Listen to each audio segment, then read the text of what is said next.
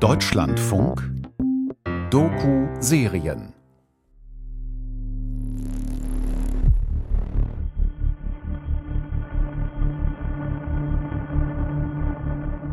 Heimat. Was genau bedeutet das eigentlich? Kann man seine Heimat wechseln? Sie neu erfinden? Blanka Smigrod hat ihre Heimat Polen verlassen und in Israel noch einmal von vorne begonnen. Und obwohl es ihr gut geht, an dem Ort, den sie ihre neue Heimat nennt, entscheidet sie sich trotzdem, dorthin zurückzukehren, wo sie Schlimmes erlebt hat.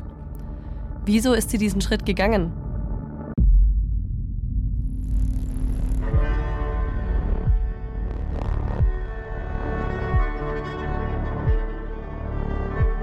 Das ist der Podcast Searching Blanca.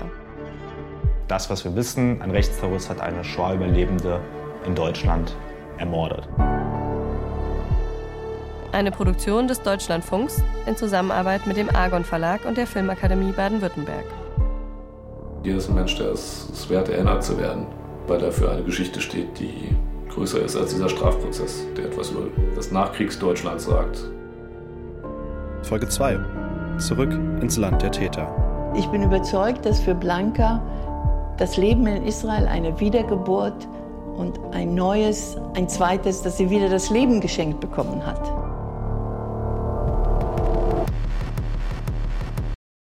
Hallo, das ist Folge 2 unseres Podcasts Searching Blanca. Über die Holocaust-Überlebende Blanka Smigrod, die 1992 von einem schwedischen Rechtsextremisten in Frankfurt am Main ermordet worden ist. Wenn ihr mehr über die Mordnacht und die Ermittlungen erfahren wollt, fangt am besten mit Folge 1 an. Wir sind Fabian Jansen und Marina Schulz.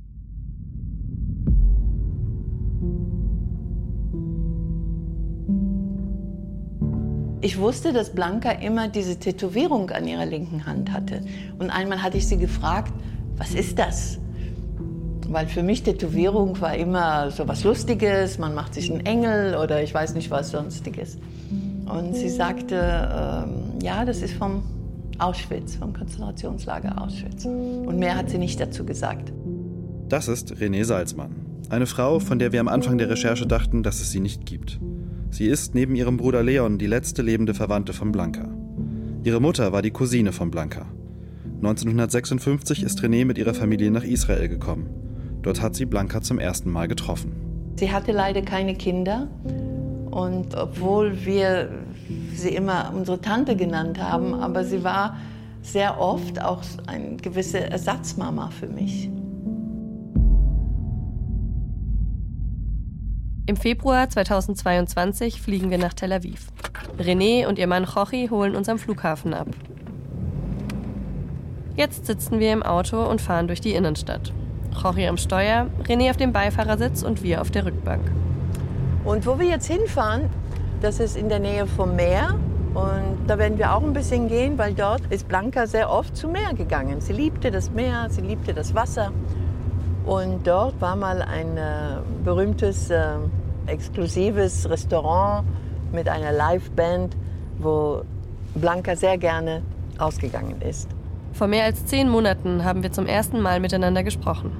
Seitdem hat René viel selbst recherchiert Erst gestern, einen Tag bevor wir angekommen sind, hat sie die Adresse des Hauses herausgefunden, in dem sie als Kind gemeinsam mit Blanca gewohnt hat. Wir fahren jetzt dorthin. Hast du noch Erinnerungen an das Haus? Ja, natürlich. Ich kann mich an das Zimmer erinnern, wo wir äh, zu viert waren. Zu viert. Wir haben auf Matratzen geschlafen. Wir finden das Gebäude mit der Nummer 14 und betreten das Treppenhaus. Und das waren so kleine Wohnungen. Ja, wahrscheinlich war es hier oder da. Das heißt, das ist auch das Gebäude eigentlich, in dem du zum ersten Mal Blanca getroffen hast? Ja. Ja, natürlich, natürlich. Das erste Mal, dass ich sie getroffen habe. Weil ich bin 53 geboren und sie ist 1950 nach Israel ausgezogen. Also haben wir uns in Polen nicht getroffen. Das ist das erste Mal, dass ich sie getroffen habe, das stimmt. Ich habe überhaupt nicht drüber nachgedacht. Das erste Mal, dass ich Blanca getroffen habe. Hier in dem Gebäude.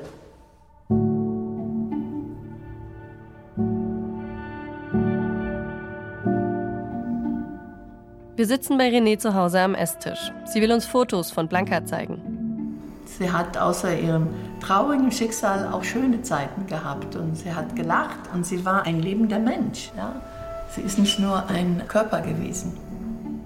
Sie holt ein rotes Album hervor, schlägt es auf und zum ersten Mal sehen wir Blanca lebend. Blanca, meine Mutter. Blanca, meine Mutter. Blanca, meine Mutter im Schnee. Also die waren immer zusammen. Die haben immer zusammen Urlaub gemacht. Und hier Blanca, Blanca, Blanca, Blanca. Hier Frühstück im Bett. Sie war schon immer so verwöhnt, Blanca. Eine Grazie. Sie wollte bedient werden. Auf allen Bildern hält Blanca ihr Kinn hoch, den Kopf gerade und sie blickt herausfordernd in die Kamera. Sie ist schlank und ihre Körperhaltung strahlt Selbstsicherheit aus. Das erinnert mich, dass als Kind hatte sie mich gezwungen praktisch, ein Buch auf den Kopf zu geben und gerade zu gehen. Und sie hat mir gesagt, du wirst so lange das machen, bis du lernst, gerade zu gehen.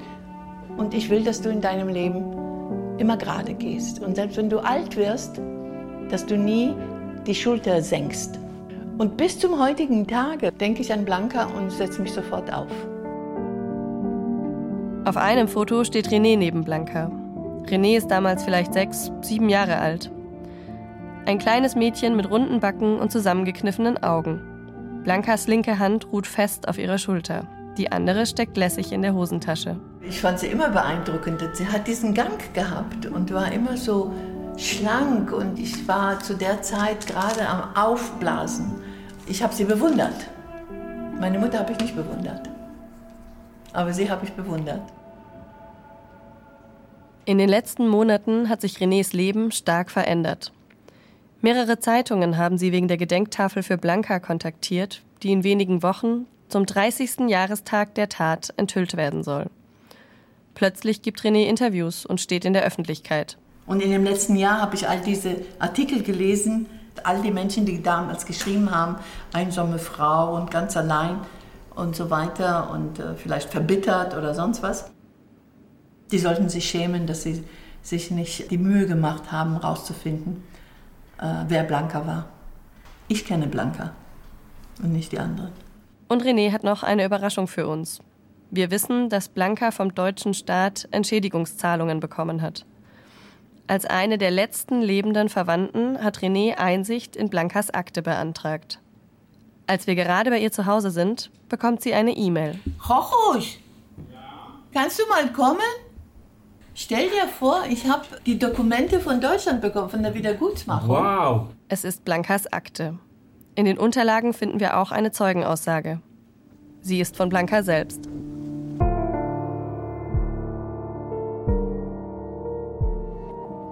Am 6. Mai 1955, zehn Jahre nach Kriegsende, geht Blanca zu einem Notar. Sie hat überlebt und sie ist in Israel.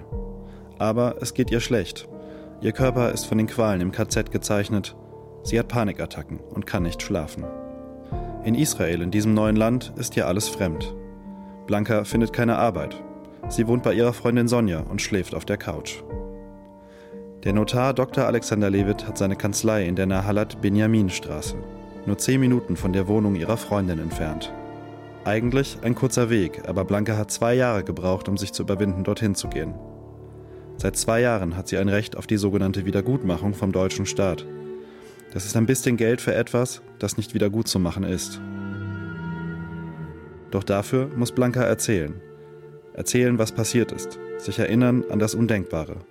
Und sie muss Zeuginnen finden, die ihre Aussagen bestätigen. Bisher hat sie niemanden gefunden, niemanden, der übrig geblieben ist. Sie sitzt vor dem Notar und sammelt sich. Dann erzählt sie und der Notar schreibt mit. Ich, Blanka Smigrod, erkläre eidesstattlich Folgendes. Ich bin ledig, geboren am 22.01.1924 in Chorzów, Polen. Dort wohnte ich beim Ausbruch des Krieges. Meine Familie gehörte zu den deutschen Familien jüdischen Glaubens. Ich war auch im deutschen Kindergarten in Königshütte. Aber schon ab 1937 war der Besuch des deutschen Gymnasiums für Juden praktisch unmöglich. Als der Zweite Weltkrieg ausbrach, bin ich mit meinen Eltern in die Verfolgung als Jüdin geraten. Mein Vater war ein wohlhabender Bürger von Königshütte. Schon gleich nach dem Einmarsch der deutschen Truppen kam die Gestapo, um meinen Vater zu verhaften. Es gelang uns allen, aus Königshütte zu fliehen, wobei wir alles, was wir besaßen, stehen und liegen lassen mussten. Im September 1939 marschiert die deutsche Wehrmacht unter dem Jubel der EinwohnerInnen in Königshütte ein. Die Synagoge brennt, nur wenige Meter von Blankas Zuhause entfernt. Hastig packt die Familie das Notwendigste zusammen und flüchtet ins nahegelegene Benjin. Doch auch dort fällt die Wehrmacht kurze Zeit später ein. Blanka wird festgenommen und kommt ins Ghetto. Ich wurde in dieses Judenviertel zwangsweise übergesiedelt. Dort musste ich Zwangsarbeit leisten. Jeder Jude musste ein weißes Armband mit Judenstern tragen. Später wurde es durch einen gelben Judenstern ersetzt, den man an die Brust heften musste. Zu dem Zeitpunkt ist Blanka gerade 16 Jahre alt. Bis 1940 war ich im Ghetto in Benjin. Schon Anfang 1941 wurden junge jüdische Leute zur Zwangsarbeit genommen und verschickt. Zwischen ihnen wurde auch ich ins Lager Siewicz deportiert. Wir waren dort ungefähr 1000 Juden. Wir waren eingesperrt und ich musste Zwangsarbeit in der Küche leisten. Dort verblieb ich bis Juni 1944, dann wurde ich nach Auschwitz geschickt. Dort wurde mir die Nummer auf meinen linken Arm tätowiert. Blanka schiebt den linken Ärmel ihrer Bluse hoch und zeigt dem Notar die eintätowierte Nummer. A 8275. So steht es in der Akte. Sechs Monate ist Blanka in Auschwitz-Birkenau. In der Nacht zum 18. Januar 1945 evakuiert die SS das Lager. Rund 58.000 KZ-Häftlinge sind tagelang unterwegs zu Fuß, rund 60 Kilometer bei minus 20 Grad. Tausende sterben an Kälte und Erschöpfung oder durch die Kugeln der SS. Die Häftlinge, die den Todesmarsch überleben, erreichen die Bahnhöfe Gleiwitz und Loslau. Sie werden in offene Waggons gepfercht und Richtung Westen gefahren. Unter ihnen ist auch Blanka. Innerhalb kürzester Zeit wird sie noch in drei weitere Lager geschickt: Bergen-Belsen, Flossenbürg und Mauthausen. Insgesamt 58 Monate Verfolgung liegen hinter ihr, als sie am 5. Mai 1945 im Lager Mauthausen von den Amerikanern befreit wird. Videos, die die US-Truppen bei der Befreiung aufgenommen haben, zeigen abgemagerte Frauen, die mit leeren Augen in die Kamera starren. Die einzige Ursache meiner Verfolgung war meine Zugehörigkeit zur jüdischen Rasse. Ich gebe diese Erklärung zur Beurkundung meines Anspruchs auf Entschädigung für Freiheitsentzug während der Zeit von 58 Monaten. Bis heute ist es mir nicht gelungen, irgendwelche Zeugen ausfindig zu machen, die diese Erklärung bestätigen können.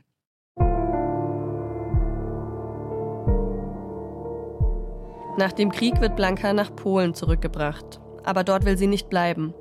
Die Erinnerungen sind zu grausam. Außerdem beunruhigt sie die Machtübernahme der Kommunisten in Polen.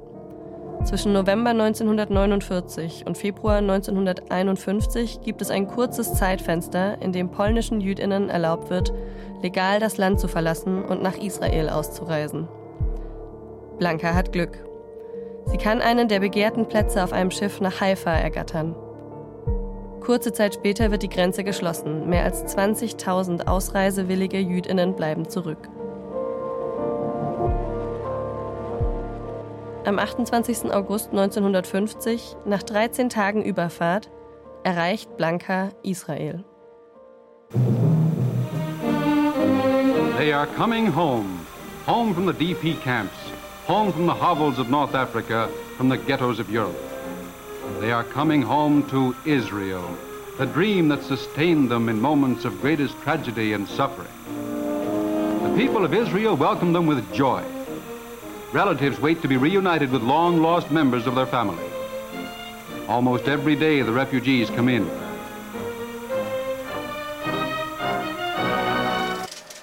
In einem Film der Jewish Agency sieht man, wie die ausgezehrten Menschen das Schiff verlassen. Sie tanzen und küssen den Boden. Viele haben nicht darüber gesprochen, die das überlebt haben, weil sie sich nicht daran erinnern wollten.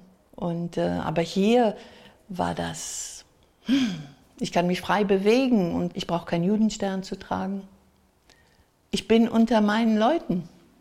Und niemand, niemand, absolut niemand wird mich jemals hier zwangsarbeiten lassen oder mich verschleppen oder mich ausweisen. Ich kann immer hier bleiben, weil ich unter meinen Menschen bin.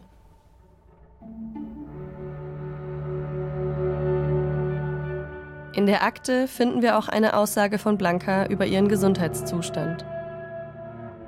Welche Leiden führen Sie auf die Verfolgungsmaßnahmen zurück? Hartnäckige Kopfschmerzen, Schlafstörungen, ständige Nervosität und Reizbarkeit, Herzbeschwerden. Ich habe ein chronisches Ekzem an der rechten Hand und bin permanent erschöpft. Ich kann mich nicht konzentrieren und mein Körper ist völlig kaputt. Wann sind die Leiden das erste Mal aufgetreten? Im KZ-Lager ab 1942. Die Handerkrankung hat sich stetig verschlimmert. Im Januar 1945 hatte ich eine Fingernageloperation im Lager Auschwitz. Im März 1945 eine Typhuserkrankung. Ich lag einige Tage im Fieberdelirium, deshalb habe ich keine Erinnerung. Es gibt Probleme mit Blankas Entschädigungsantrag. Manche ihrer Angaben können nicht überprüft werden. Aber solange ihr Antrag nicht entschieden ist, bekommt Blanca kein Geld. Im März 1959 ist sie deshalb nochmal beim Notar. Mein Entschädigungsantrag schwebt schon fast vier Jahre. Alles, was ich gesagt habe, ist wahr. Meine materielle Lage ist sehr schwer. Ich bin ganz allein und kann auch das Minimum meiner Existenz nicht sichern. Mein Gesundheitszustand infolge der Verfolgung ist total zerstört. Ich gebe deswegen diese Aussage und wende mich an das Amt mit der Bitte, endlich einen Bescheid in meinem Antrag ergehen zu lassen.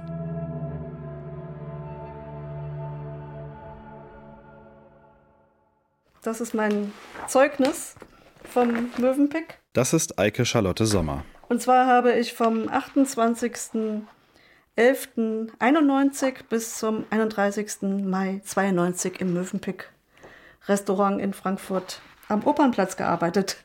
Das Mövenpick war der Ort, an dem sich die Schönen und Reichen getroffen haben, also the place to be in Frankfurt. Heute gibt es das Gebäude nicht mehr. Es wurde abgerissen. Die hatten tolle Torten und die Eisbecher waren legendär. Wenn in der Oper gegenüber eine, eine Veranstaltung war, ein Konzert oder so, da sind auch viele immer vorher zum Mövenpick essen gegangen. Und dann haben die sich auch wirklich sehr schick angezogen. Und teilweise hatten die Frauen lange Kleider mit Reifröcken und sonst was alles. Also es war schon was Besonderes. Blanca hat im Oktober 1991 angefangen, im Möwenpick an der Garderobe zu arbeiten. Sie war vor allem abends da und am Wochenende. Wenn sie da war, dann bin ich auch immer ähm, zu ihr gegangen und wir haben uns auch gegrüßt. Also da ging auch der Weg zu den Toiletten nach unten. Da musste man bei ihr immer vorbei. Ich habe sie auch mit einem Vornamen angesprochen. Sie hat, glaube ich, immer mein Mädchen zu mir gesagt. Ich war da Mitte 20. Und ich weiß, dass ich sie, sie war sehr, sie war eine Dame.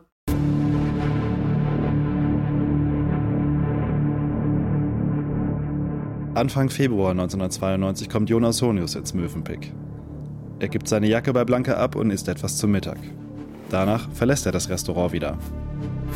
Doch noch am selben Abend kommt er zurück. Er vermisst seinen Taschencomputer. Gemeinsam suchen die beiden danach. Was Blanca nicht weiß, Ausonius ist zu dem Zeitpunkt auf der Flucht. Er wird in Schweden gesucht, weil er auf elf Menschen mit Migrationshintergrund geschossen und einen ermordet hat. Er ist in Deutschland, um einen gefälschten Pass zu kaufen. Sein eigentliches Ziel Südafrika. Vermutlich hat Blanca den Vorfall bald wieder vergessen, aber zehn Tage später ruft Ausonius im Möwenpick an. Er behauptet, Blanca habe ihn bestohlen und kündigt an, wieder nach Frankfurt zu kommen. Dann hat mir aber ein Kollege erzählt, dass es wohl irgendwie einen Streit gab mit jemand, mit einem Gast, der hat da ziemlich Stress gemacht. Und dann kam auch die Geschichte mit diesem Taschencomputer äh, ins Spiel. Also das war schon sehr seltsam, aber da war schon, da wurde schon drüber gesprochen, dass es da Stress gab mit so einem Mann. Zehn Tage später kommt Ausonius tatsächlich zurück. Er schreit Blanca an und verlangt seinen Casio-Rechner. Blanca ruft die stellvertretende Restaurantleiterin dazu. Ausonius fordert sie auf, in Blancas Tasche nach dem Gerät zu suchen. Aber sie weigert sich und Ausonius wird immer lauter. Auch andere Gäste und Angestellte werden auf den Streit aufmerksam. Als Ausonius die Namensschilder der beiden Frauen sieht, sagt er: Ja, kein Wunder, ein Deutscher würde sowas nie machen. Die Leute aus dem Osten bräuchten ja das Geld. Er verdächtigt, die beiden Frauen zusammenzuarbeiten. fragt, ob sie den Casio schon verkauft hätten. Außerdem will er wissen, wo Blanca wohnt und ob sie einen Mann hat. Er notiert ihre Namen, um sich bei der Geschäftsleitung zu beschweren. Dann verlässt er wütend das Restaurant. Im Gehen dreht er sich noch einmal zu Blanca um und sagt, wir sehen uns noch.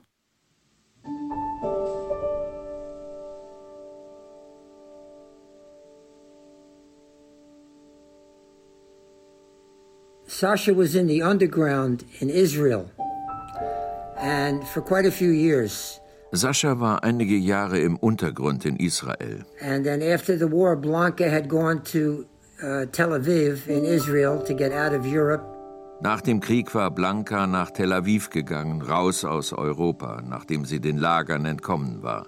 After she got out of the camps, is my understanding that she got a job actually working in a store that predominantly sold ice cream and had a little cafe in Tel Aviv. Soweit ich weiß, hatte sie einen Job in einem Laden, der hauptsächlich Eis verkaufte, in einem kleinen Café in Tel Aviv. And that's where they met. Da haben sich die beiden getroffen. Nach den anfänglichen Schwierigkeiten scheint sich Ende der 50er Jahre das Blatt für Blanca doch noch zu wenden.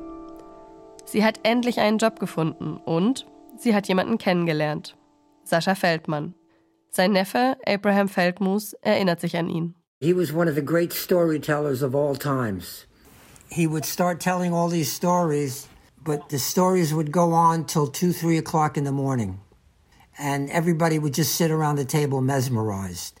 Er war einer der größten Geschichtenerzähler aller Zeiten. Das ging oft bis zwei, drei Uhr morgens und alle saßen wie gebannt am Tisch. He was some character, tall, very good looking man, very striking looking man. Er war eine Persönlichkeit, groß, ein sehr gut aussehender Mann, ein sehr imposanter Mann. When he walked into a room, there was a presence. It was like a, a moth to a flame. People loved him. Wenn er einen Raum betrat, das war eine Erscheinung. Es war wie eine Motte zum Licht. Die Leute liebten ihn. Die beiden scheinen unzertrennlich. Auf vielen Fotos sehen wir Sascha. Er ist groß, dunkelhaarig und hat ein leicht schelmisches Lächeln auf den Lippen. Blanca ist immer an seiner Seite. In my eyes, it was a great love affair.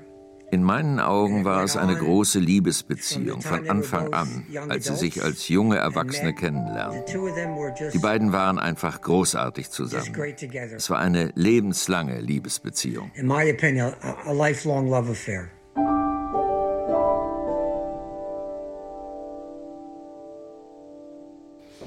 Oldies, oldies, oldies, rock and roll. 60s, okay. Das ist es nicht. Wir sind noch immer bei René in Israel. Jetzt muss ich hier suchen. Gemeinsam sitzen wir in ihrem Keller. Das ist es nicht. Zwischen einer alten Couch, einer Massageliege und einem Laufband kniet René vor einer Glasvitrine, die über und über mit CDs gefüllt ist. Blanca hat unheimlich gerne jiddische Musik gehört und so russische Musik. Also es gibt so bestimmte Lieder und vielleicht habt ihr schon mal gehört, äh, die Klezmer singen das auch. Das ist so, habt ihr vielleicht das Lied äh, gehört? Bei mir bist du schön. Nein? Okay. Ich habe ich hab euch gesagt, meine Stimme ist wirklich schlimm. René sucht eine ganz bestimmte CD. Hier ist es. Da ist es. The Berry Sisters. Their greatest Yiddish hits. Auf diesem Album sind viele von Blancas Lieblingsliedern. Ein Lied, da hat sie geweint. Ich hab dich zu viel lieb. Ich liebe dich zu sehr. Wohin soll ich gehen? Ja, das hat sie auch, da hat sie auch Tränen gehabt.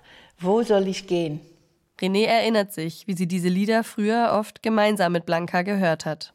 Ja, sie konnte da sitzen und die Tränen sind gekullert. Und da gibt es auch noch ein paar Lieder. Ähm, Belz, Mensch, Städtele, Belz. Belz war eine Stadt in Polen und es geht darum, Belz, mein Städtele, Belz, meine, mein Städtchen Belz. Und äh, du warst meine Heimat, du warst mein Leben, du warst alles für mich. Und jetzt, äh, es wurde in Brand gesteckt und es gibt nicht mehr. Und da, da war sie auch total sentimental, wenn sie das gehört hat, weil da hat sie wahrscheinlich, nehme ich an, über ihre Stadt, über Chorzów oder Königshütte gedacht, äh, meine, meine Heimat ist nicht mehr da. Blanca und René haben aber auch zusammen gesungen und getanzt. Gemeinsam hören wir uns ein Lied an, das Blanca besonders gerne mochte. Gut, ich gebe das da rein. Ja? Und? Was ist das? Ich hab dich zu viel lieb. Ich hab dich zu viel lieb. Mega. Ich hab dich zu viel lieb. Ja. Alles so schmalzig. Sehr schmalzig. Das hat sie immer über, über Sascha gesagt. Ich hab dich zu viel lieb. Also ich liebe dich zu sehr. Ich hab dich zu viel lieb.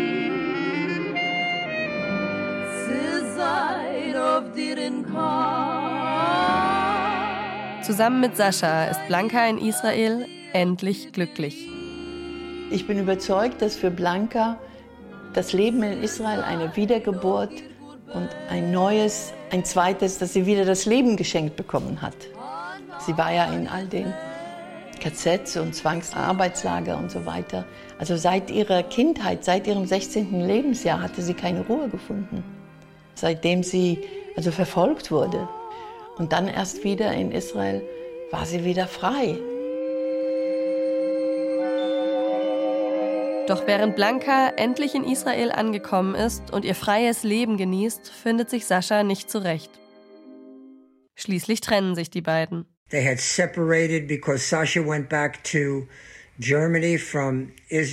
Sie trennten sich, weil Sascha zurück nach Deutschland ging, um ein neues Kapitel in seinem Leben zu beginnen. And it was his opinion that it was just enough for him. Er hatte genug von Israel, verdiente nichts, kam kaum über die Runden und er dachte, Europa wird neu aufgebaut.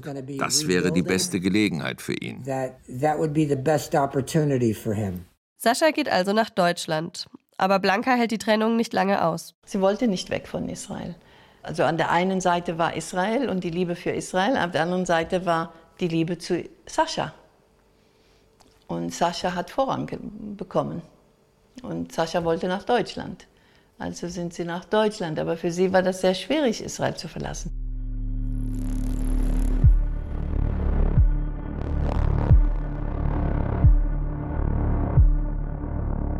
Also ich bin dann am nächsten Tag mittags zur Arbeit gekommen und dann hatte man sich erstmal umgezogen in der Garderobe unten und da war die Stimmung schon komisch. Daran erinnert sich Eike Charlotte Sommer noch ganz genau. Wir haben sie schon einmal hier im Podcast gehört. Sie ist die Frau, die zusammen mit Blanca im Möwenpick gearbeitet hat. Wir wurden ja alle zusammengetrommelt, wir standen dann im Kreis und dann hat die Geschäftsleitung uns gesagt, ähm, es gab einen ganz schlimmen Vorfall. Der letzten Nacht wurde die Frau Smigrod auf dem Weg nach Hause erschossen. René ist zu diesem Zeitpunkt gerade auf einer Geschäftsreise. Als sie von dem Mord erfährt, packt sie eilig ihre Koffer und fährt zurück nach Brüssel, wo sie damals wohnt. Als sie dort ankommt, hat sie eine Nachricht auf ihrem Anrufbeantworter. Und ich drücke auf den Knopf und höre Blankas Stimme. Und sie sagt, äh, meine Liebe, ich wollte dir zu deinem Geburtstag alles Gute wünschen und ich freue mich schon auf unser nächstes Wiedersehen und kann es kaum erwarten. Aber es ist nie gekommen. Das war das letzte Mal, dass ich ihre Stimme gehört hatte. Und ich wusste, ich höre ihre Stimme und ich wusste, dass sie schon tot ist. Und die Tränen sind einfach so gekullert, weil ich konnte es gar nicht begreifen. Und dann am nächsten Tag waren wir schon in Frankfurt und haben ihren toten Körper gesehen. Blanca wird am 26. Februar 1992 in Frankfurt beerdigt. Dann wird es still um sie. Das gab ja dann auch keine neuen Erkenntnisse. Es hat mich auch ein bisschen irritiert, dass dann gar nichts mehr kam. Aber ja, und dann irgendwann hat man auch nicht mehr drüber nachgedacht. Also es gab dann auch keine neue Garderobenfrau mehr. Also das war dann immer leer. Das war schon immer so, da würde jetzt eigentlich die Blanca stehen, aber sie ist jetzt tot. Das war schon im Kopf, ne? aber es wurde halt nie wieder drüber gesprochen. Am Anfang nach dem Mord haben wir gewartet, dass wir was hören. Und dann haben wir gehört, dass die Polizei die Akte geschlossen hatte. Und dann mussten wir uns damit abfinden, wahrscheinlich wird man den Mörder niemals finden.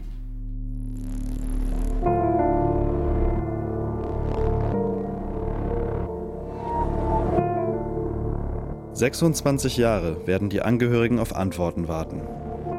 Wieso hat es so lange gedauert? Was genau ist bei den Ermittlungen schiefgelaufen? Eine Frage, die auch im Prozess nicht geklärt wird. Als die Richterin das Urteil verliest, sagt sie, es bleibt auch nach wie vor ein Geheimnis der Staatsanwaltschaft, warum nicht schon früher Anklage erhoben wurde. Ein Geheimnis, das wir ohne Einblick in die Akten vermutlich auch nicht lösen können. Aber dann sitze ich zu Hause am Computer, als plötzlich mein Handy klingelt. Es ist eine unbekannte Nummer. Ich gehe ran und höre eine schwedische Bandansage. This is a call from an inmate at Kriminalvården. To accept, press hash. For information about how the Swedish prison... Hallo? Ja, hier ist Jonas Honius.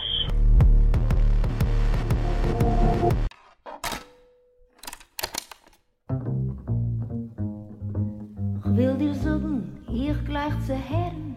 Das war die zweite Folge des Podcasts Searching Blanca. Zurück ins Land der Täter. Von uns, Fabian Jansen und Marina Schulz. Gesprochen haben außerdem Katharina Schmalenberg, Walter Gontermann, Stefko Hanuszewski und Judith Jakob. Ton und Technik Gunther Rose und Frank Biller. Musik Felix Rösch. Regie Matthias Kapohl.